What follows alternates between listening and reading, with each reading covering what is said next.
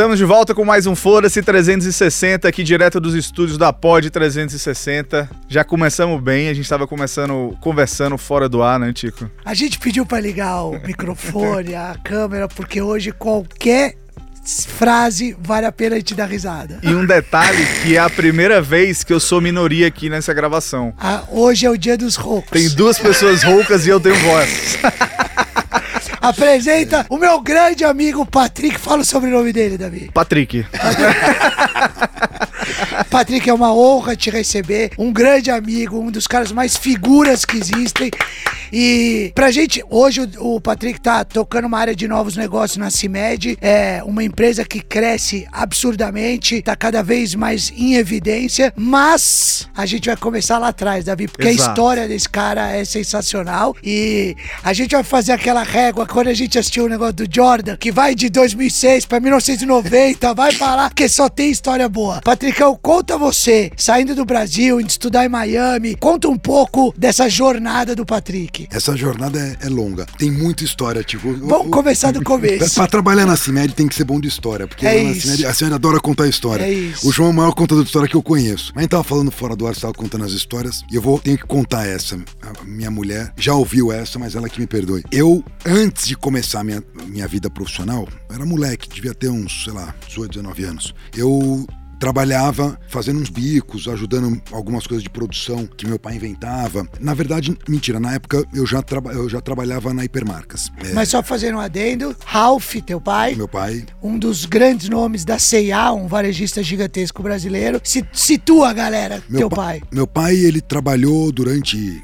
eh, 30 anos, foi aposentado compulsoriamente pela CIA, fez a carreira dele inteira na CIA, foi o criador do Sebastian, da Buziuzi, CIA, daquela Que coisa toda. História gigante. E sempre tentou me trazer pro lado do varejo de moda. varejo. Sempre, sempre. A gente teve até a história da tua, que- sempre aquilo respingou. Mas de uma forma ou de outra, não sei porquê, a minha vida sempre foi pro lado de saúde. As coisas que eu fazia, elas acabam, acabavam sempre caindo no lado de saúde. Tanto que, quando meu pai montou a agência, e aí contextualizando essa história que eu vou contar, quando meu pai montou a agência, ele falou, pô, Patrick, vem trabalhar comigo. Eu falei, pô, eu não tava muito afim, não gosto de nepotismo.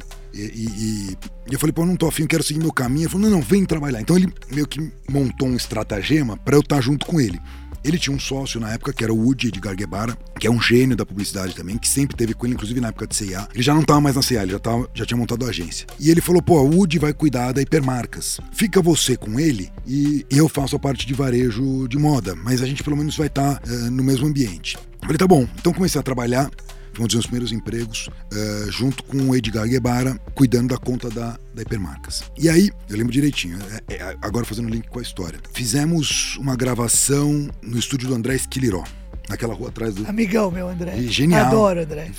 Pessoa de um coração é maravilhoso, demais. adoro ele. Naquele estúdio dele atrás do Shopping Dourado. Sim, sim.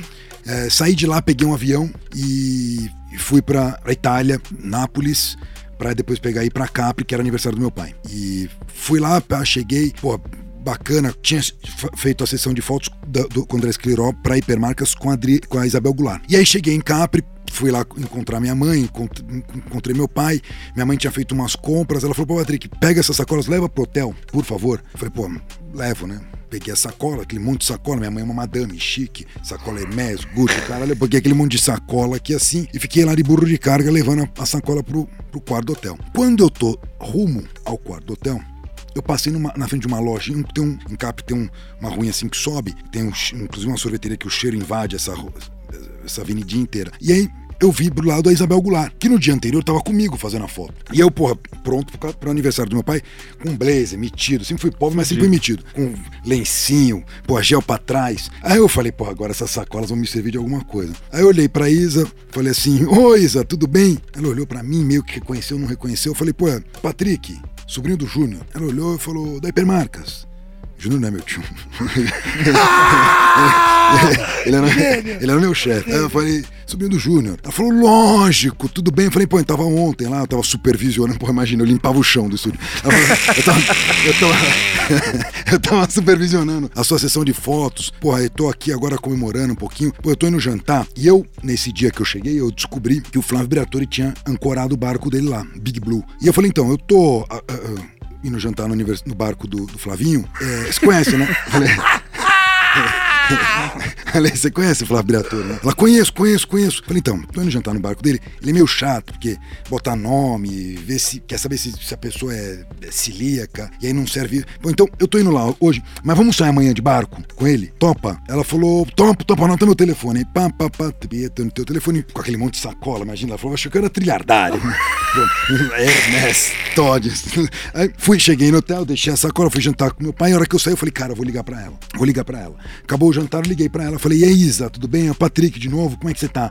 Onde vocês estão indo? Vocês estão indo aonde hoje à noite? Ela falou, ah, tamo, tamo indo no Jimmy's, Jimmy's, que é a única balada, que nem de, a única balada que tem lá na porra de Capra é essa. E aí fica meio que numa caverna, assim, no fundo. Eu falei, falei então tá bom, então vou, vou fazer o seguinte, tô indo aí te encontrar. Ela falou, lógico, bora, vamos lá. Cara, eu vou te falar, nunca, aliás, conheci uma pessoa tão simpática. Normalmente quem é bonita, assim, normalmente é arrogante. Ela consegue ser bonita e simpática, mas menos que minha mulher, mas ela é bonita e simpática.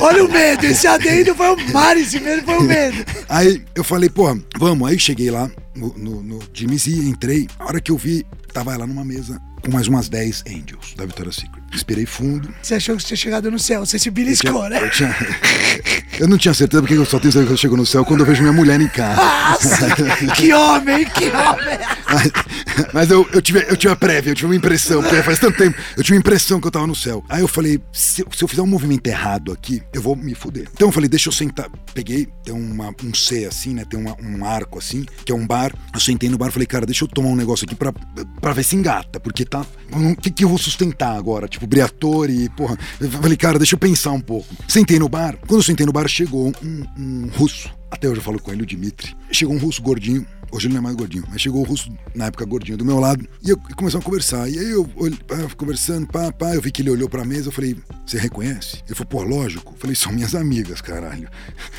são minhas amigas brasileiras. É, quer conhecer? Quer que eu te apresente? Ele falou, quero. Eu falei, então, pô, deixa de ser muquirana, mete a mão aí no bolso, compra umas 5, 6 cristal, umas garrafas pra gente chegar lá chegando. Ele falou, pô, tá, tá, tá, tá, tá, tá bom. Ele já pegou, pegou, sei lá, 4, 5, eu já peguei a mão, já, já peguei eu, já. Eu já peguei as cristal, já botei embaixo do braço, ele pegou uma. Aí cheguei na mesa lá, falei, agora eu vou chegar chegando.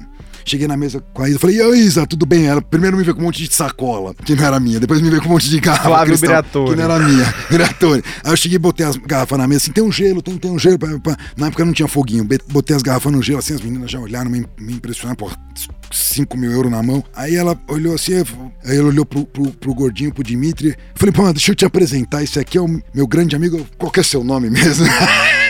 Qual, qual que é seu nome? Ele, Dimitri. Aí eu falei, pô, então é meu grande amigo Dimitri, de anos. Sentamos. Lógico, não peguei ninguém, não, não comi ninguém, não. Não comi ninguém, não peguei ninguém, mas é uma boa história pra abrir o podcast. Sensacional.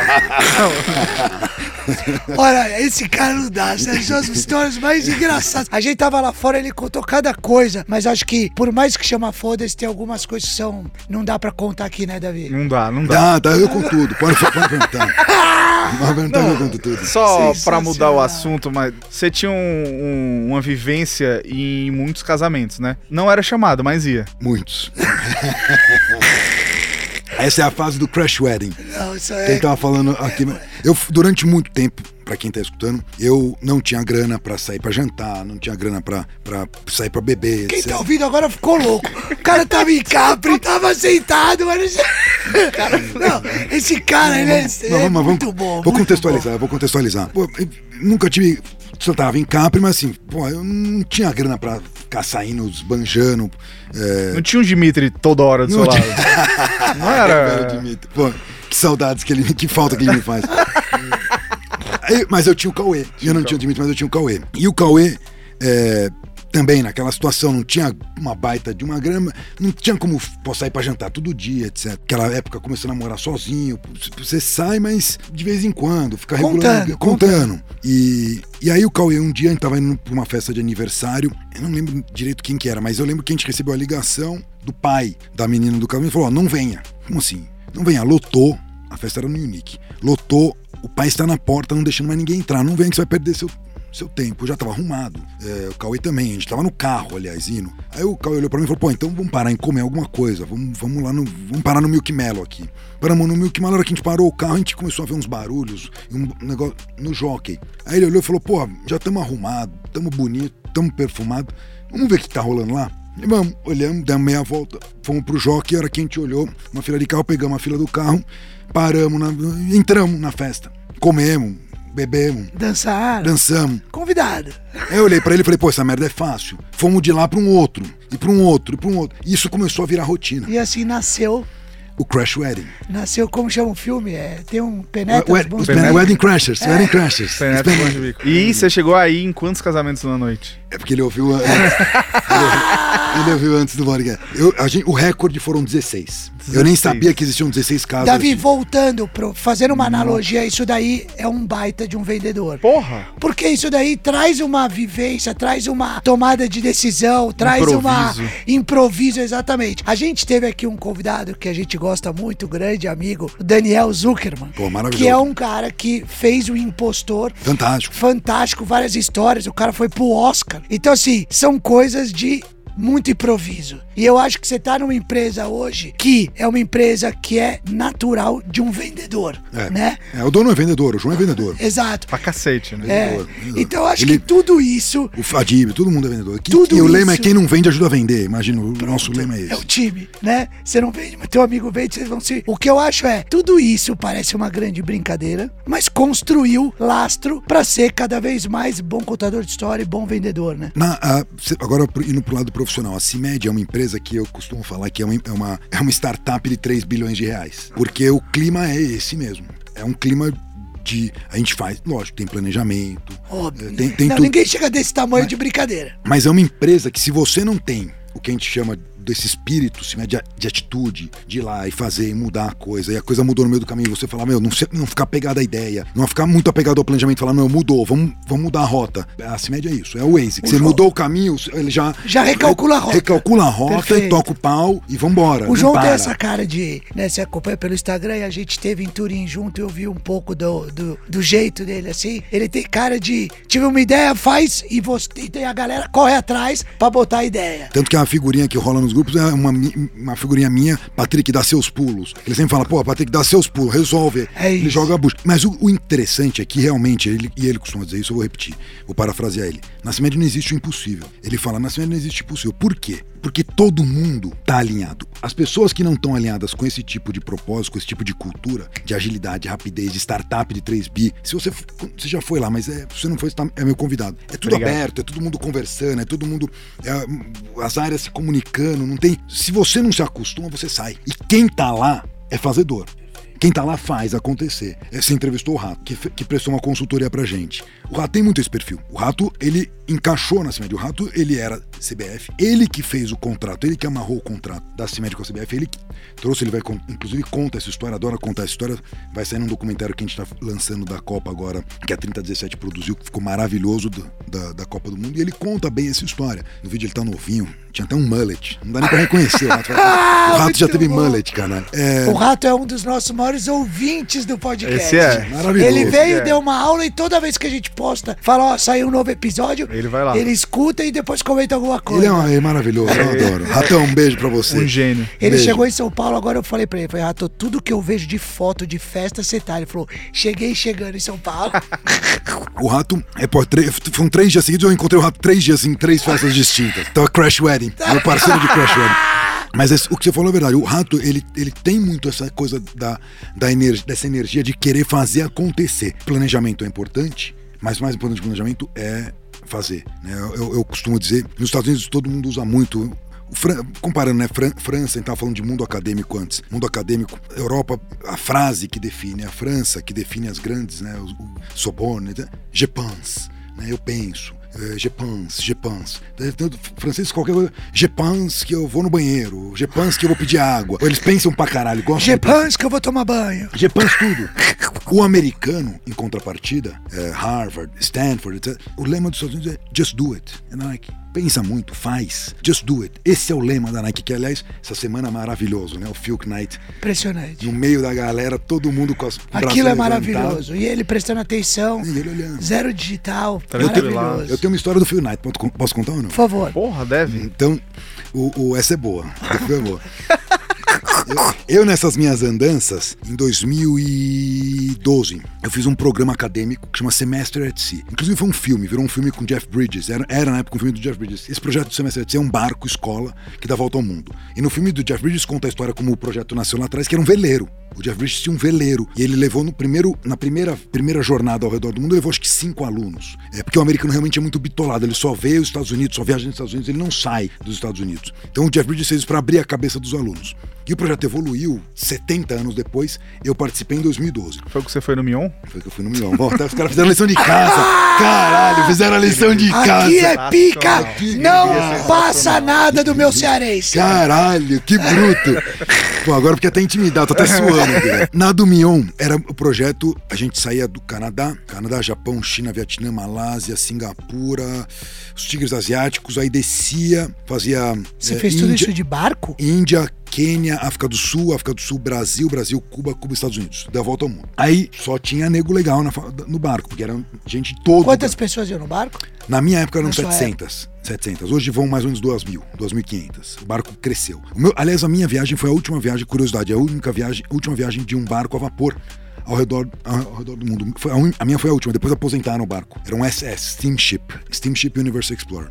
Era o nome do barco. Pois bem, quando a gente parou o barco no Japão, eu tinha um amigo, aliás, grandes amigos meus, que eu levo até hoje. É um amigo meu que é o Davi Bloch. O Davi Bloch, o pai dele era fundador é, judeu de El Salvador, fundador daquela TACA, Companhia Aérea TACA, que tem aqueles três sim, sim. papagaios do lado, periquitos do lado. Os, três, os três pássaros são os três filhos do, do, Federico, que é o pai do Davi. O Davi e os dois irmãos. Pois bem, é, paramos num karaokê, entramos no karaokê, é, no elevador. Perdão, em que lugar é isso? No Japão. Primeira Japão, parada, Japão, primeira, parada. primeira parada. Arranjamos uma, uma briga com um japonês e eu chutei a mão do japonês, porque ele começou a bater no Davi. O Davi tem aquele aditivo Telex. Não sei por que raios d'água, o cara meteu um soco, aquele aditivo fez um zumbido, o Davi caiu que nem uma batata. Eu não ia deixar o Davi apanhando. Perfeito. Fui lá separar a briga, o cara foi lá, deu um chute, o cara tava com um anel, o dedo guilhotinou, o, o anel guilhotinou o dedo, o dedo do cara foi amputado com chute. E fui eu.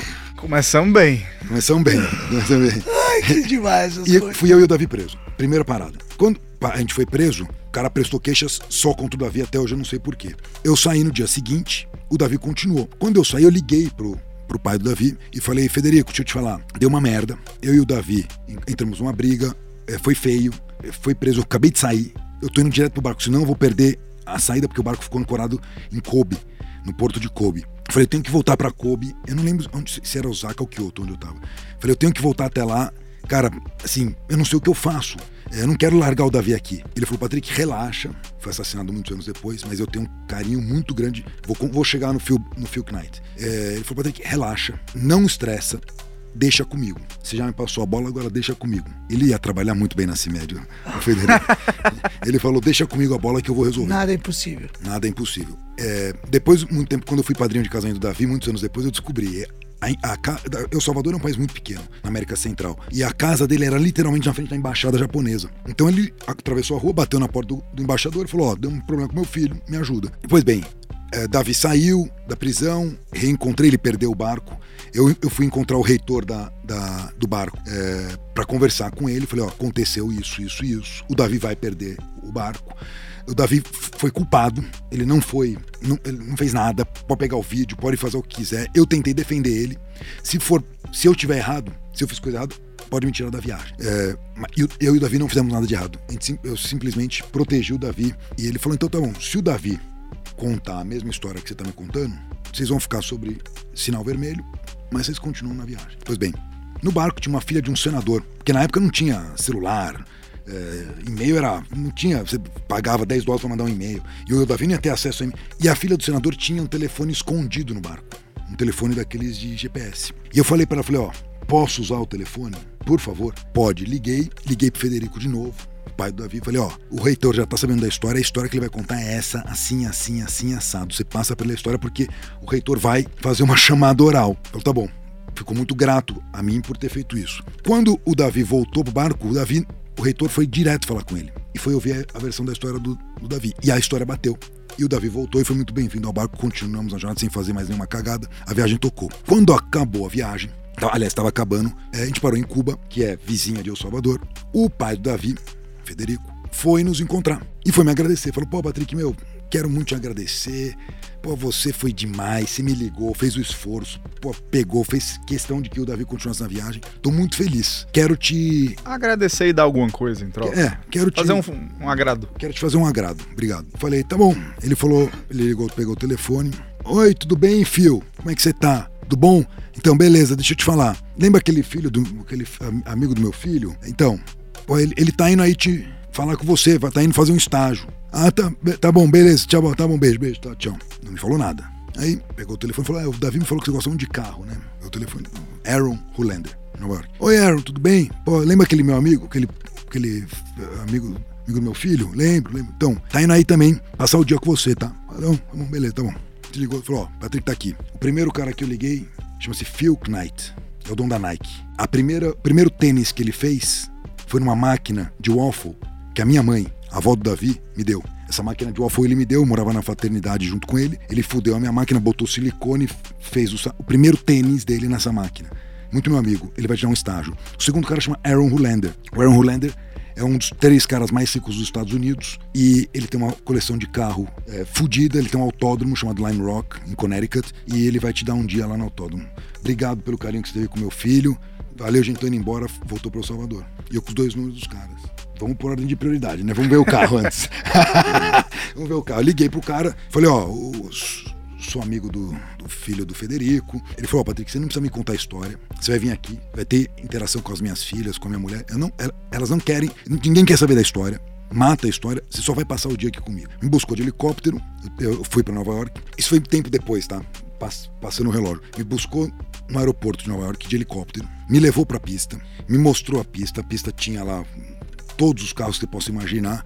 Ele me liberou a pista para eu andar com todos. Andar, andar, não para correr. É, viu que eu botou um cara do lado para ver que eu sabia passar marcha no tempo certo, etc. E tem um cara que só cuida dos carros. Aí o cara falou: Ó, eu faço isso por. É minha, meu, meu dia a dia. Pego os carros, fico rodando aqui devagarzinho. Pô, você não quer? É, é, me ajuda. Pega um carro aí, escolhe. E eu fiquei o dia inteiro fazendo isso, dando volta em círculo lá na pista. E aí depois, eu quando saí, liguei pro, Falei, Phil, tudo bem? Quem tá falando é Patrick. Pô, já sei, pô, você, sua história é famosa, você tá sabendo, pô, que do caralho. Ele falou, coisa que eu mais admiro num ser humano é o que você fez. Você foi lá, defendeu o cara, você não sabia qual que ia ser o desfecho, você botou a sua viagem em risco, já tá paga, você botou a sua viagem em risco e você foi lá com honra e, e honrou e foi lá e, e, e, e defendeu o Davi. Ele falou: para mim, isso, bicho, é o maior traço de caráter. O dia, qualquer hora que você quiser trabalhar na Nike, fazer carreira na Nike, as portas estão abertas. Eu não fui, fui na Cimédia, estou muito feliz. Troquei, troquei, troquei, troquei Você não fio, trabalhou na Nike? Troquei o Phil Knight pelo, pelo João Adib. Você não trabalhou na Nike? Então. Não trabalhei. Eu tava esperando um estágiozinho de um Porra, ano, alguma não. coisa Pensei que assim. você ia conhecer a loja do Naldo lá, de pessoas loja especial, especiais, sei lá. Não, não trabalhei, mas en- engraçado. Só dele ter me falado isso, eu, eu me senti honrado. Eu falei, pô, eu fiz a coisa certa. Eu não- eu- porque muita gente me criticou, falou, você é louco, você é um puta de um doido, você podia ter fudido a viagem, você foi preso, você não volta mais pro Japão, passaporte tava com selo vermelho, apanhou na cadeia. Depois eu conto as histórias da cadeia, não vou te contar agora, mas, porra, você tá. O Davi, o Davi, o Davi desenvolveu um câncer na costela por, por- pelo o que ele apanhou e levou chute, bica, cotovelado e soco na costela a noite inteira nesse, na- durante esse dia. E ele depois, muito tempo depois, teve um câncer de costela, ele tirou a costela, que eu não tenho a menor dúvida que esse câncer foi desenvolvido por conta dessa, dessa história. E o Davi, o Davi é uma rocha, porque, pô, depois perdeu o pai, o pai foi essa... Enfim, muita história, mas a, a, a- a- Essa história da Nike é demais. É, Demais. e é muito louco você fazer esse paralelo que, pô, você começou falando do lema americano do Just Do It, e aí entra a Nike, e você fala que a CIMED tem muito disso, né? Então, porra, se a gente fizer um, um paralelo, eu não conheço muito da história do, do, do João Adib, mas é, parece ter muita coisa parecida com, com o livro do, do cara da Nike, né? De pegar uma coisa do- que já existe, mas fazer do jeito dele e Exato. mudar no meio do caminho, né? Ah, não, agora a gente vai apostar no atletismo. Mas, porra, por que, que você vai apostar no atletismo, né? Falando de Nike lá atrás. Falou, não, a gente vai apostar porque vai dar certo, né? É, o, o, o Phil Knight tem um traço muito parecido com o do João. Os dois, eles tentam descomoditizar um commodity. O João descomoditizou o genérico, descomoditizou o remédio, com muito mérito, com boas pessoas ao lado dele. Eu, graças a Deus, faço parte da equipe. É, mas ele, ele, ele consegue dar autoridade com responsabilidade, ele dá as duas coisas, às vezes em medidas desiguais, mas ele, ele sabe montar equipe e ele gosta de descomoditizar o que o, que o Knight fez com o tênis. Ele descomoditizou um commodity. Então, eh, tem muito. você falou um negócio tem muita coisa parecida. Os dois, o Phil Knight, quando falou isso, o João tem um lema, que é o lema contrate caráter, é, treine habilidades. Ele viu uma pessoa que tem um caráter, o cara pode ser um, um- um frentista. Ele gostou do cara, o cara viu que o cara tem cara, ele contrata, porque ele tem essa coisa. Então existe sim realmente um paralelo. é, que acho que é interessante, isso eu vou depois até escrever um pouco. Fazer um.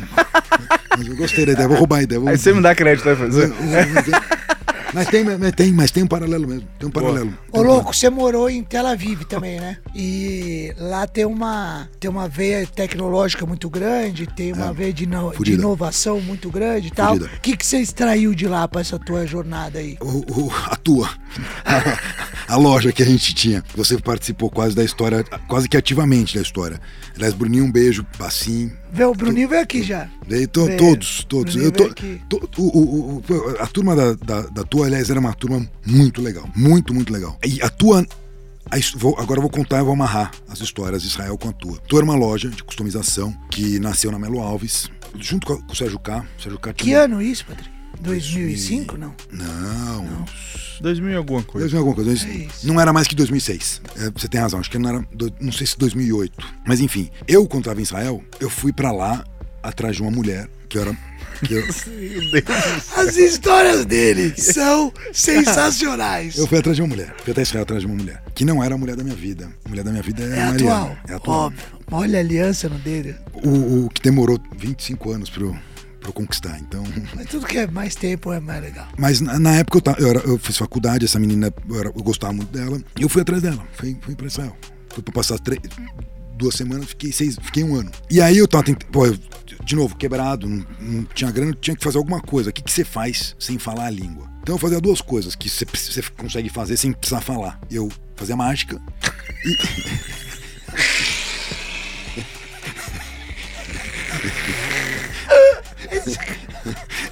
eu fazia, eu Esse fazia cara é demais. eu fazia mágica, ia em restaurante, assim, tipo, fazia uma mágica na mesa, pegava uma. E eu pintava, pintava tênis. Pintava tênis na- numa pracinha que tinha na frente, é, Dizengoff Center. Aliás, o João tá em Israel, ele tem que visitar o Dizengoff Center, é o center lá que tem o shopping. Pintava lá no tem um colégio, pintava na pracinha e vendia os tênis. Bem antes de ter tênis, antes de falar de Nike, né? Sim. tênis customizado que hoje tem, tudo, né? bem antes disso. Então eu pintava os tênis e vendia, fazia um trocado. E aí, essa história é muito legal. Um, belo dia, essa namorada que eu achava que era a mulher da minha vida, acordou e falou: Patrick, hoje você não dorme mais aqui. Eu fui descobrir muito tempo depois, pela minha mãe, por que, que ela fez isso. Porque ela ligou pra minha mãe e falou: Ó, seu filho come pra caralho. Seu filho, porra. a grana que ele traz, a grana que ele traz, não. Aqui comida é muito caro. Eu, eu, eu tô ligando pra ver se a senhora pode me ajudar. Minha mãe falou: Meu, me ajudar. Filha, eu já passei um puta perrengue com meu marido, não vou ajudar é porra nenhuma. Tchau. E desligou e ela, ela foi lá e, me mandou embora. É, eu tava aplicando pra visto, tava fazendo hebraico, estudando hebraico, tava fazendo tudo direitinho, mas é, literalmente sangue frio me mandou embora. Aquilo Mas comia ba- muito, né? foi uma baita lição, comia muito, até hoje. Foi uma puta lição pra mim. Porque eu peguei minhas coisas, eu não tinha aonde dormir, Tico. Eu não tinha comprar uma passagem. Comprar uma passagem ah, daqui pra. Não tem voo todo dia Brasil. Então peguei aquela minha, minha, minha mala, minha mochila, não era muita coisa, e fui. E aí começou a ficar tarde, começou a ficar tarde, eu comecei a andar, eu falei, cara, vou andar, vou caminhar. Botei a mochila e fui lá, e vou caminhar, vou, vou por aí. E aí começou a ficar tarde, eu falei, cara, vou sentar aqui é, num ponto de ônibus, lá é tudo muito tranquilo, é um lugar que tem uma tensão muito alta, mas você se sente muito à vontade, não- você não tem medo. Eu passei, tinha uma pracinha escondida assim, com, com um pontinho de ônibus, eu deitei no ponto de ônibus e dormi.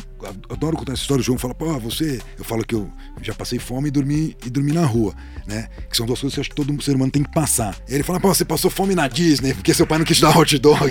Porque- você dormiu em Israel, caralho. Dormiu na rua em Israel, vai tomar. Mas são duas experiências que são é, qualquer, em qualquer situação.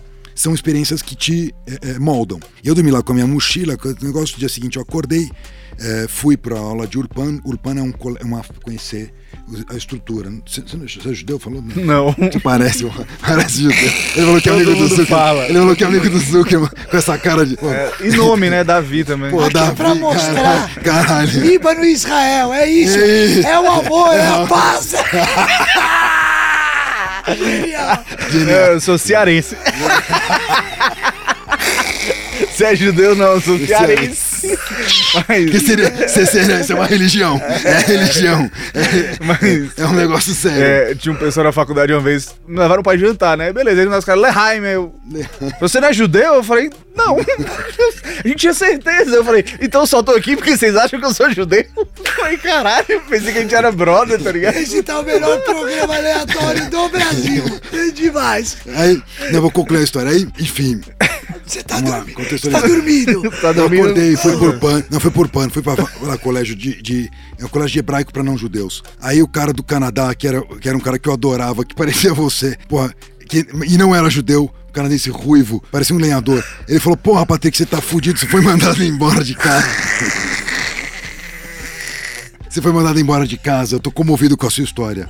Você vai dormir em casa hoje, o canadense. Aí eu falei, pô, tá- pô, que legal, obrigado, porque eu realmente tô, tô fudido até eu juntar uma grana, porque eu vendia tênis, caralho. Aí ele falou, não, não, vai dormir em casa. Aí fui dormir na casa do cara, pô, lá pelas tantas, o cara, eu, eu tava deitado na sala, lá, sei lá, umas 9, 10 horas da noite. Ele falou, pô, você não quer vir dormir no quarto? Eu falei, vai custar caro essa estadia.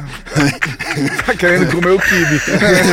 Aí eu falei, você não quer dormir no quarto? Eu falei, pô, não, bicho, tô bem aqui, tranquilo. Tá um vento, bom aqui, uma brisa boa, relaxa. Ele falou, não, não, não, vem, vem, vem, vem pro quarto. Aí eu falei, bicho, eu vou soltar direto, vou soltar real. Tu é viado? Não tem nada contra. Tem um monte de amigo, zero. Só quero saber. Ho- Hoje, inclusive, vou jantar com um amigo meu e o marido dele. Aliás, Fred, um beijo. Já entreguei quem é, mas. Não, mas tem, é aberto, quero aberto. Aí eu falei, falei, porra, falei, tu é viado? Ele falou, pô, tu nunca percebeu? Eu falei, não. Ele falou, só te convidei pra isso, caralho. Eu falei, então obrigado. Então tô indo embora. Tô indo pro ponto de ônibus. No ponto de ônibus. Aí o que eu fiz? Eu peguei minha mala e eu fui pra, pro, pro, pro lugar onde eu fazia Krav Maga. E aí eu dormi lá e fiquei lá no lugar do Krav Maga, num clube, porque o judeu tem um negócio que é muito louco. O judeu, o nirvana maior, máximo para um judeu, é ele ajudar uma pessoa que ele não conhece. Ele tem muito isso, porque ele já passou por isso. É, então ele ajuda. Então esse professor chegou e falou pra mim, Patrick, ó, seguinte, tá aqui a chave, não vou querer te comer, tá aqui a chave, você usa essa merda com parcimônia. Não vai fazer merda, não traga ninguém aqui, é pra você dormir. Quando as pessoas chegarem aqui e abrirem 5 da manhã, porque era um tipo um, um IMCA, até, mas, mas é tipo um clube grande. Ele falou, ó, quando entrar, as pessoas não podem saber que você estava aqui e quando as pessoas forem embora, elas não podem saber que você está aqui. Então, cuide. tá? Pois bem, fiquei lá, fiquei lá um bom tempo. E aí, esse professor, quando estava indo embora, que eu já tinha juntado uma grana.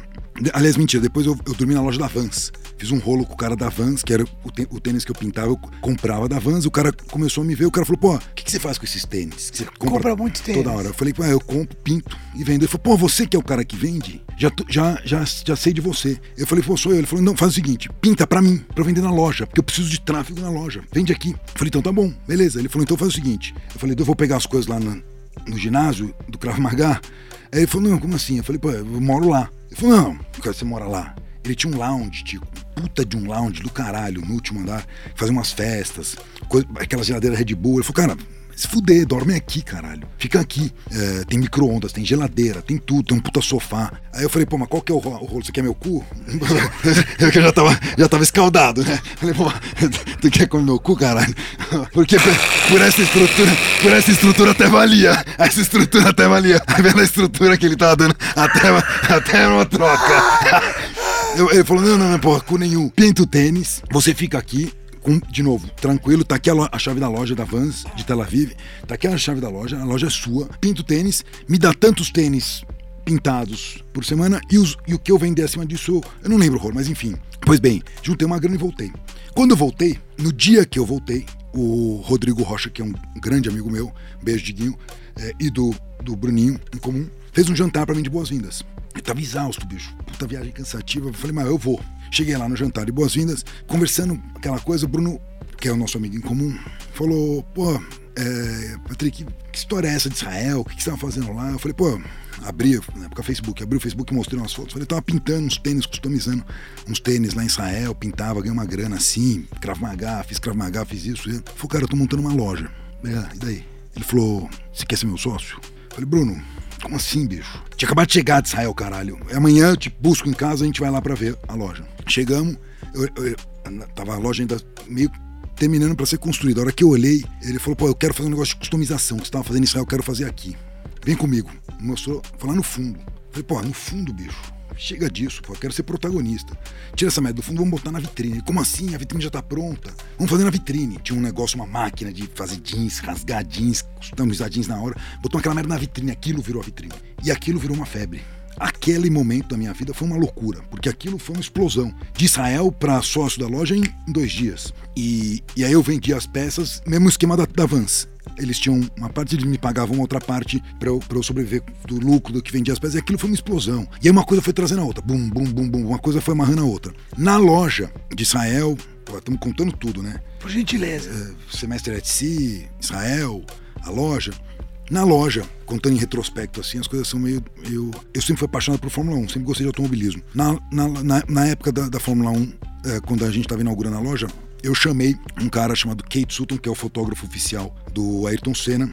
Era fotógrafo oficial do Ayrton Senna. Eu falei, Kate, essa é uma outra história. Eu sempre fui fã do cara, louco pelo cara. O cara passava assim com a câmera no meio da corrida, eu gritava, Keith, Keith da arquibancada. Ele olhava e falava, meu, esse cara gritando meu nome. Até que um dia eu consegui um passe daqueles de paddock, que dá direito a entrar no paddock. E no paddock, com aquele monte de pilão na época, Fisichella, Coulter, Schumacher, eu vi ele. E eu fui direto nele um senhor de cabelo branco, meu pai falou, Patrick, os, os pilotos estão aqui, que esse é autógrafo desse cara? Você senhor, fotógrafo? Eu falei, não, porque esse cara é o cara que imortalizou o Senna. Porque todas as imagens que você vê do Senna, quem tirou foi ele. Se, você, se eu te falar Ayrton Senna, você vai ver uma imagem na sua cabeça, ele tirou a foto dele. Ele foi lá, autografou minha credencial, eu tinha 12 anos, sei lá, 13 anos. Logo quando o Senna tinha morrido. E, a, e aí aquela, aquela história ficou. Pô, imagina, eu voltei pro Brasil, 19, 20 anos, não lembro, depois de Israel faculdade, Israel, voltei ao Brasil, tava na eu inaugurei a loja. Eu, eu tenho um, um cara que é quase um tio para mim, que é o Moacir Galo, que foi um dos meus ele era promotor do MotoGP no Rio de Janeiro. Eu trabalhei, esse foi meu primeiro emprego, eu trabalhava com ele na produção do MotoGP. E aí ele tinha um livro chamado Who is Who in MotoGP, quem é quem no MotoGP. E na época tinha o telefone, endereço, e-mail de todo mundo. Eu peguei o livro e encontrei o Sutton lá, Kate Sutton. Eu peguei, tava inaugurando a loja, liguei para ele e falei, porra, Sutton, seguinte, tô, vai inaugurar uma loja assim, assim, assado. Meu nome é Patrick. Sou aquele cara que sempre grita seu nome na arquibancada. Você não quer vir na, na inauguração? Ele falou, pô, quando que é? Eu falei, no dia que você falar que pode vir. Ele falou, pô, eu, eu chego na, na quinta-feira antes. A inauguração ia ser na, na sexta, a gente antecipou. Pra, e aí ele foi. E aí eu tenho um carinho enorme. Imagina que o cara, olha que loucura, o Sutton uma foto na época de tabloide. É, tem uma foto famosa do Mika Hakkinen com o carro com as quatro rodas fora do chão. E aí aquela foto deu o, apelido do Mika Hakkinen do finlandês voador, The Flying Fin. Ele falou: com aquela foto eu comprei minha primeira Ferrari. Eu não conheço fotógrafo, nem o Chiliró, que tem Ferrari. Chilindró, chama de Chilindró. Nem o Chilindró tem Ferrari. Ele comprou. Então imagina o preço que as fotos eram vendidas naquela época. Ele me contou uma história que, de novo, me comoveu, que é a questão do caráter de pessoas, é, como o próprio Phil Knight falou ele era o único cara que tinha uma foto do Senna mutilado, do desastre. A única foto que quem tirou do Senna mutilado era ele. E ele me falou que ele pegou a foto, quando ele revelou, ele viu aquilo, ele falou: ninguém no mundo um dia vai ver isso, que vai desconstruir a história de um grande herói. Eu não vou permitir. Era uma foto que hoje, em dinheiro de hoje, moedas Sim, de hoje, valeria... se ele fosse vender, ele venderia facilmente por um milhão de pounds fácil. Ele falou: não vou, não vou fazer isso. Não vou. E seria uma game changer na vida. Mudaria. Não ia mudar o padrão de vida, mas ia ser uma puta de uma grana. Ele pegou a foto, o negativo, pegou a foto, botou num, ba num balde de alumínio, botou querosene e queimou. Esse é o caráter do cara. É, então, eu, eu, fiquei muito amigo do cara, o cara veio na loja. Até hoje vou na Fórmula 1 com ele. E, e montei a loja. E aí eu estava na Fórmula 1 a convite dele. A tua já estava rolando. E eu vi um cara, aliás, eu, eu lembrava de Israel que tinha uma tecnologia, Israel, como você falou, é um país de muita tecnologia, que em Israel é, tudo tinha fibra de carbono, era tal da fibra de carbono. Material da moda era fibra de carbono. Israel é um país que, que, onde a indústria da defesa é muito, muito forte. E aí tinha um cara que fazia uns tubos de escapamento aqui no Brasil de fibra de carbono. E eu peguei aquele tubo de escapamento, fatiei o tubo de escapamento e transformei em pulseiras. Fiz umas pulseiras. E eu tava com a pulseira na Fórmula, eu usava para mim, não tinha interesse nenhum de, de vender aquilo, aquilo, uma coisa minha. E eu tava na Fórmula 1, o Briatore, que é amigo do Sutton. Flavinho. Flavinho de novo. Tá vendo como as histórias vão fechando? Sempre, sempre. O Briatore chegou e falou: pô, isso é, isso é legal pra caralho, deixa eu ver. E aí o Sutton tirou e deu pro Flávio Briatore. Eu tenho foto do Flávio Briatore usando até hoje a pulseira. E ele falou: pô, é minha, não vou te devolver. E aí no dia seguinte eu, eu fui com a pulseira, o Sultão foi com a pulseira. O, o, o, o culta, então foi. Eu falei, cara, esse negócio é legal. Essa pulseirinha é legal. O que, que eu fiz? Eu peguei o tubo de escapamento, peguei um. Serrei o tubo de escapamento, de, como, como eu tinha feito para mim, peguei um vaso da casa dos meus pais de, de flor, daqueles compridos, limpei, lavei o vaso por dentro, enchi de pulseira e deixei para vender na tua. Cara, aquilo era uma febre. Fazia fila. Fazia fila para comprar a porra da pulseira. E aí, daquilo, começou a minha segunda jornada profissional, que foi a fábrica que eu montei de fibra de carbono, que era uma, uma indústria que eu montei incubada na, no CETEC, que é o Centro Incubador de Empresas Tecnológicas de São Paulo, dentro da USP, né, que é o, tem o IPEM, e dentro do IPEM tem o, o CETEC. Pô, o CETEC é um prédio que as paredes são gigantes, porque lá era, era, era ficou o esqueleto onde era, ia ser construído o submarino nuclear da, da Marinha. E ele virou uma incubadora. E aí eu montei meu negócio, eu fazia pequenas peças, é, nada estrutural, tá? Pequenas peças estéticas de, de fibra de carbono, então detalhe de onde tem aquele, aquele interface que tem ar-condicionado, com botão. A pessoa comprava um avião, queria fibra de carbono, a Embraer me solicitava. E a, o contrato era muito engraçado, porque eu não tinha um fixo, eu ganhava conforme eles, eles faziam o pedido. Eu faturava 60, 50 mil reais por mês. Não era, não era muito, mas também não era pouco. Para mim era bom, uma empresa incubada. Tive muita ajuda da USP nisso, tive muita ajuda do. do... Aliás, Sérgio Rizola, você é um cara que eu devo muito, que é o presidente do, do CETEC. É, ele trouxe para mim FAPESP, FINEP, um monte de financiamento que era importante para mim. Eu me estruturei e comecei a fazer esse contrato.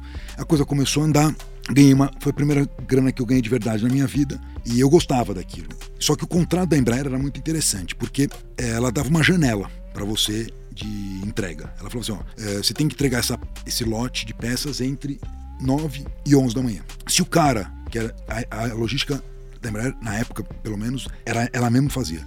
O cara da Embraer, se ele chegasse às 8 e meia, ele esperava tomando um café. Ficava esperando até as 9 horas. Mas quando ele desse lá 9 horas, a peça tinha que estar pronta na mão dele. Se ele chegasse 11 e 5, 11 e 3, fora da janela, você não tinha, você não tinha obrigação nenhuma de atendê-lo. Já aconteceu e eu atendi. Já aconteceu de, dele chegar às 8 e eu atender ele antes. Então, eu, eu, eu, criei uma. Eu tinha uma certa moral. Mas um dia antes de uma grande entrega, eu lembro até hoje, tava com o Gabriel, que era um, um funcionário meu, que eu tinha carioca. Alterofilista forte pra caralho, o bicho era um gigante, mas era o melhor laminador de fibra do Brasil. E aí tava eu e o Gabriel, era umas 11 e meia da noite, a gente tava terminando de curar as peças, a peça quando ela cura, ela faz exotermia, né? Exo fora, termia calor, ela solta calor. Então, para acelerar o processo de cura, você bota aquelas lâmpadas de vermelhas de, de cozinha, sabe aquelas lâmpadas que tem, é, para aquecer ainda mais, para acelerar o processo, para o negócio ficar quente que nem tá essa sala aqui. tem que reclamar com o Beto Carreira lá fora. ah, então a peça tava curando, eram 11 e meia da noite, e a peça tinha que curar até as 9, porque se ela não cura, ela flamba, ela, ela fica mole, ela deforma. Então ele estava acelerando o processo para curar. Como não são peças estruturais, não tem problema nenhum acelerar. Eu não usava autoclave, que é aquele forno que cura as peças com pressão e com temperatura. Eu deixava elas curar é, é, a temperatura ambiente, tentando acelerar com essas lâmpadas de, de funilaria, de cozinha, né? aquelas lâmpadas vermelhas. Pois bem, tava eu lá e o Gabriel esperando, conversando, falando. O Sérgio Risola entrou na minha sala, 11 h da noite. Eu falei, cara, a, a sala era um pouco maior que esse, que esse estúdio. Abri a porta, Sérgio Patrick, tudo bem? Pô, bota uma camisa aí, porque tava. Eu, eu de novo, a história é meio extrema. Mas tava. Como, a, como as paredes do, do CETEC são muito grossas, aquela merda é um forno, assim, cozinha mesmo. E, e, era alto verão. Então tava eu sem camisa e o Gabriel, o laminador, sem camisa. Uma coisa meio estranha, mas ele tava de um lado, tava do outro. Ele, pô, põe uma camisa. Aí eu falei, caralho, o, o Sérgio, ele, o Sérgio entrou, entrou um senhor e mais dois caras da Marinha. E aí o senhor começou a conversar, começou a conversar, começou a conversar, começou a conversar. E ele falou, pô, eu tava indo embora. Eu passei o dia inteiro aqui. Passei o dia inteiro aqui vendo prospects de empresas. Ele era dono do grupo Imbra de blindagem. Que, outra, que tinha outro, outros negócios também. Ele falou: Eu tava aqui vendo um monte de negócio hoje, tô querendo diversificar meus negócios, e eu vi a luz acesa por baixo da porta. E me perguntei quem que às 11h30 da, da noite estava trabalhando aqui. Além de mim, que sou um louco, workaholic. E vim aqui querer ter certeza de conhecê-los. Falei, pô, obrigado, fica à vontade. Pô, abri uma, uma coquinha para ele. Senhor, senhor. Sentou ele falou, pô, como você tem o, o a FAPESP, tem FINEP? É, são duas coisas distintas, né? Eu tinha ambos o projeto Prime e o, subsídio dos, dos, dois. Falei, tem os dois. Ele falou, pô, então deixa eu ver, pega alguma, alguma peça que você goste muito e deixa eu ver o relatório. Aí eu tinha tudo pronto, porque para você receber o subsídio você tinha que ter tudo muito cartesiano. Eu abri a planilha de custos, imprimi, mostrei pra ele, dei a, dei a planilha de custos, dei- mostrei a peça, ele olhou, falou, pô, você ganha uma grana aqui nessa aqui, hein? Eu falei, ganho. Ele falou, pô, deixa eu ver a outra. Começou a ver. Eu botei, tem uma bancada grande, eu botei todas as peças com os relatórios, assim, um por um. um por um. Aí ele olhou e falou, quanto você fatura por ano? Eu falei, ele falou, você quer vender seu negócio? Eu olhei pro Gabriel, falei, como assim? Ele falou, você tira quanto por ano aqui desse negócio? Eu falei, tira o X. Ele falou, te pago 3X. O que você tira, pago três vezes. Falei pro Gabriel, fiquei meio assim, o Sérgio Risola atrás, vai, vai, porque o CETEC tem essa coisa de incentivar a empresa que vai incubada a girar. O, negócio da CETEC é, é- é diminuir o rate de empresas que morrem antes dos dois anos. Esse é o negócio dele. Eu sou muito grato ao Sérgio. Não fui tão bem assessorado. Imagina, eu vendi meu negócio assim, em duas horas. E ganhei uma grana. E fiquei feliz. E, pô, minha vida começou nesse momento. Minha vida profissional começou nesse momento. Nem sei porque a gente chegou nisso, mas. Minha, minha- Esse cara é demais. minha vida, minha vida profissional começou nisso. E aí, quando eu ganhei essa grana, eu já tava bem estabilizado. Pô, primeira coisa que você faz quando ganha uma grana é comprar uma Porsche, né, cara? Eu queimei tudo na Porsche, meu. Foda-se. É, e, e- e as coisas, e as coisas de lá Que pra. ano isso você vendeu? Isso foi 2010. 2010. É, 2010, acho que 2010, entre 2000, 2010 e 2011, talvez. Davi, você percebeu o giro que a gente deu, mas Não, foi- fazendo... foi um giro, foi um giro Não, não, bruto. mas, mas a história eu acho Eu vou boa. tomar água do Davi. Pode Tem mais aqui, ó. Pode tomar. Mas a história eu acho boa, porque é o Pode tomar, seguinte, pode tomar, pode tomar. Você começa numa história que vai pra Israel por causa de uma mulher, mas aí desenvolve a história da customização. Chega no Brasil, tem uma loja abrindo. Sim. Bom, primeiro que fez mágica, fez tudo nos lugares, mas aí volta. É uma construção. Ah, e por conta da mágica, essa história é boa. A construção é boa, mas calma. Vai, Copperfield. Por conta da mágica, quando eu voltei pro Brasil, o Bru- o Bruno tinha um irmão, Ah. Sim. Guto. Guto Helena, que eu adoro amo, o Guto. Guto. Um beijo no seu coração. Eu amo o Guto. Guto era mágico. E aí eu tinha afinidade com o Guto. Sempre gostei dele, desde pequenininho, desde moleque. Falou, Patrick, eu tô fazendo mágica lá no Eco, você me ajuda? Vamos fazer um negócio? Fizemos um documentário, chama Infinity. Umas puta mágica, ele sai do bueiro, depois o bueiro rola. Umas puta mágica louca. Ele, ele, ele ser o Chris Angel. Não, é verdade, umas puta mágica louca. E aí, é, fiz uma, fizemos esse documentário, fizemos esse vídeo. Fizemos esse vídeo chama Infinity. Mas puta mágica, vou te mostrar, não, é, é- é- é mão entrando na, na, na janela de loja, é, e pegando, roubando a joia, e depois não tem furo. É umas puta coisa louca. É, chama Infinity, maravilhoso. Quando a gente fez o Infinity, eu cheguei e falei, cara, vamos colar no Luciano Huck. Chegamos, consegui marcar uma reunião e fui no, no Luciano Huck, lá no Projac. E sentei com o Luciano Huck e falei, Luciano, tem aqui um puta de um material, um bloco dentro do seu programa. que Vai ser do caralho. Ele assistiu, ele falou: Meu, isso aqui é primeiro mundo. Na época tinha Chris Angel, tinha aqueles. Já tinha passado o. o- Mr. já, já tinha passado, já tinha passado. Copperfield já tinha passado, era- Chris Angel, cara. E aí ele, ele olhou e falou: Quer ser do caralho. E aí no meio da reunião, o- gente- eu e o Guto, a gente tinha feito isso. A gente fez um tronco é, falso de silicone, que tinha até pelo. E embaixo do tronco, dentro do tronco, a gente instalou uma, um coração, é, uma réplica de coração de silicone, que tinha um, um saquinho de sangue dentro, que quando ele apertasse, ele explodia. E tinha um, um, um servo, que é um motorzinho, que a gente botou um clips, que ele ficava girando e parecia que toda vez que ele girava, parecia que o coração tava babendo, ba- é, batendo. Então, no meio da reunião, o, Guto pegou e falou: Pô, Tarruque, eu não tô muito bem. Abriu aqui a camisa, enfiou a mão, rasgou o silicone, tirou o coração batendo com sangue e botou na mesa. A mulher do Hulk desmaiou. O Hulk vomitou. Porra. Puta caos. Fudeu a reunião. Fudeu a reunião. E aí o Hulk, que eu reencontrei anos depois, com o The Wall, que é o programa que a gente tá patrocinando dele, eu falei, Hulk, você lembra dessa história? Ele falou, cara, essa história não tem como esquecer. Porra, 30 anos depois, ele falou, cara, essa história é maravilhosa. Essa história é maravilhosa. Você vê como que as coisas vão conectando. Mas você falou, foi Israel, Não, Hulk. é, isso é a construção. A construção do quê? Que nem eu sei. A construção do quê? Tico, já que a gente tá falando de assunto aleatório, Esse, esse podcast vai, ser- vai ter três horas, esse podcast. Se segura, rato! Mas isso aí eu vou falar. se segura.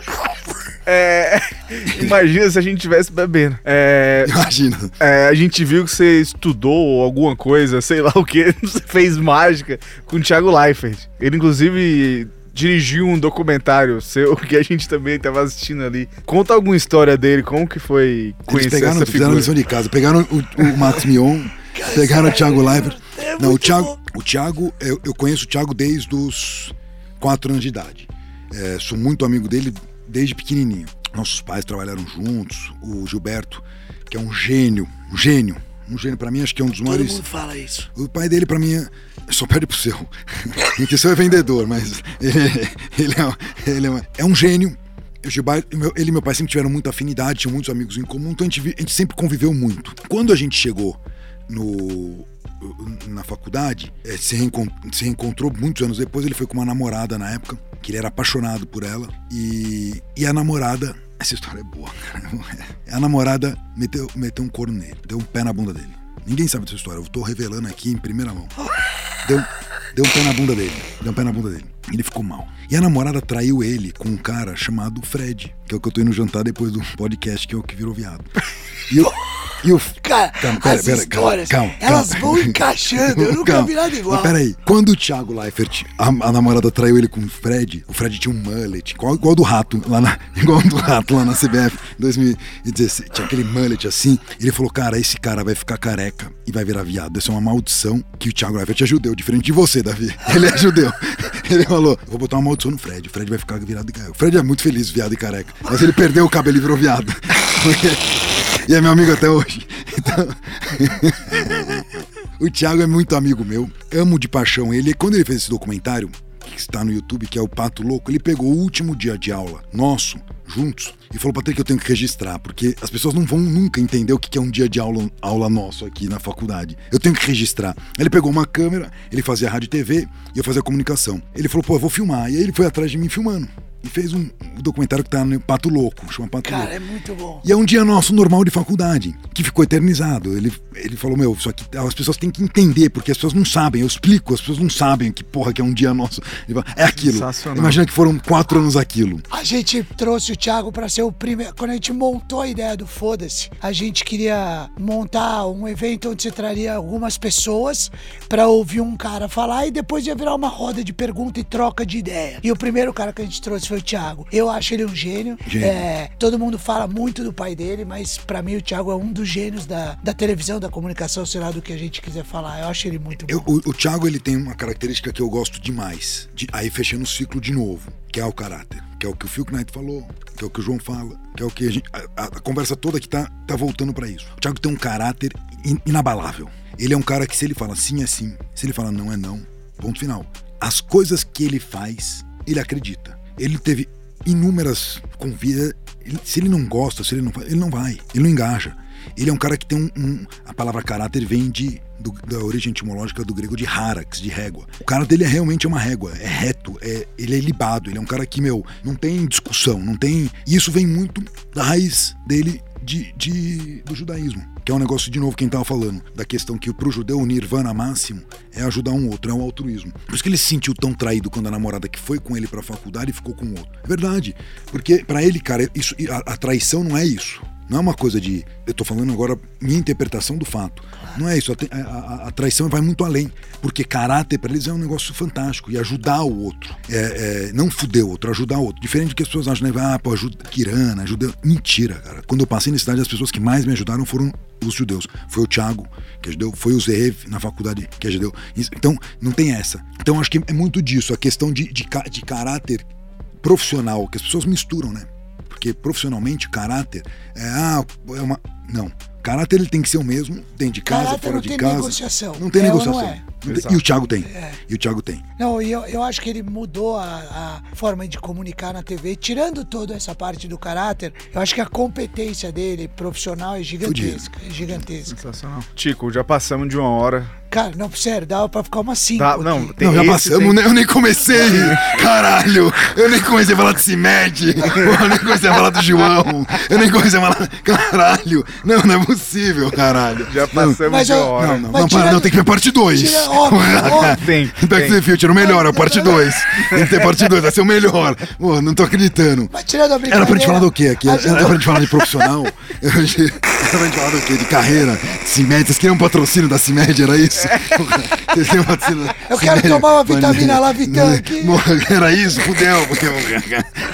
Mas o que eu acho que é foda é o seguinte: a gente trouxe aqui, Patrick, inúmeras pessoas foda pra ouvir boas histórias, bons é, histórias de pessoas que tiveram uma trajetória, cada uma diferente da outra. E de fato foi uma brincadeira. A gente riu pra caralho e tal, mas olha a construção de momentos da vida pra chegar hoje e poder estar à frente de uma empresa, uma startup de 3 bi, cheio de novos negócios. Não é à toa, foram várias, foram várias piadas, histórias, nananã, mas cada historinha foi uma parcela dessa construção. Sim.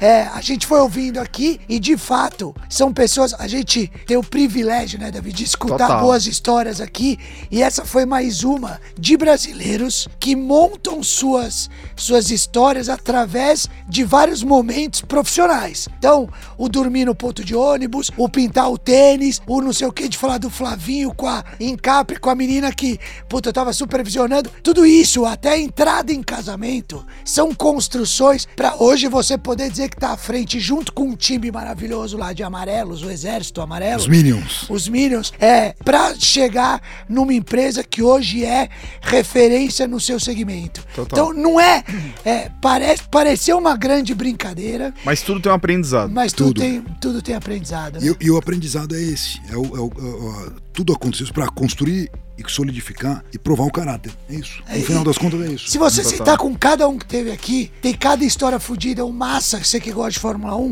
Eu vi o do Massa. veio eu aqui. vi, eu vi, eu vi. O do e Massa ele falou, ele, puta, ele conversou com o cara que servia comida no autódromo. E depois, sei lá, 10 anos depois, o cara servia comida pra ele. Então, assim, são várias coisas engraçadas que no momento tá de um lado, mas que depois tudo, tudo vira. Cada história, cada, é, é, você falou, histórias são construções. Eu não tenho vergonha nenhuma dessas histórias, esses altos e baixos. Eu, eu já tive muito alto, muito baixo. Essas histórias, essas oscilações são o que fazem você acreditar no que você realmente é o que forma a personalidade, é o que forma caráter. É isso, são isso, são essas, pro- essas provações. Você vê hoje a gente tá vivendo um mundo muito digital, aonde pessoas ficam frustradas porque ficam vendo a vida do outro e sempre a vida é aquela coisa maravilhosa, não tem erro, não tem tombo, não tem momento ruim. É, em janeiro tá esquiando, É em isso. julho tá não sei aonde e tal. A verdade é, a vida, a família, cada um tem seus problemas. E tem gente que só gosta de contar a vitória. E a real é essa. E acho que hoje foi uma. Foram várias histórias de altos e baixos, mas que sempre tem um negócio que você falou da régua reta, né? Caráter ou tem ou não tem. E essas histórias contam o tombo. Quando você hoje tá aí podendo contar a felicidade, é É maravilhoso. maravilhoso, é isso. Maravilhoso. Sensacional. Pra encerrar, cara, a gente sempre pede pra nossos convidados indicar algumas pessoas fodas pra gente trazer aqui. Além do Briatore, quem que você indica pra gente? Além da Isabel Goulart e do Flavinho, quem que você indica pra gente ouvir boas histórias? Uma, duas, três pessoas que vem na tua cabeça. Carla Marques e João Adib, tem que convidar. Porra, Ó. fudido. Tava na ponta Os da língua. irmãos. A Carla, eu, eu, eu, eu, fa- eu a ia. Carla é irmão do João. Eu né? ia falar pra fazer um com a Carla. A Carla é uma pessoa ímpar, é uma pessoa que é preciso conhecê-la.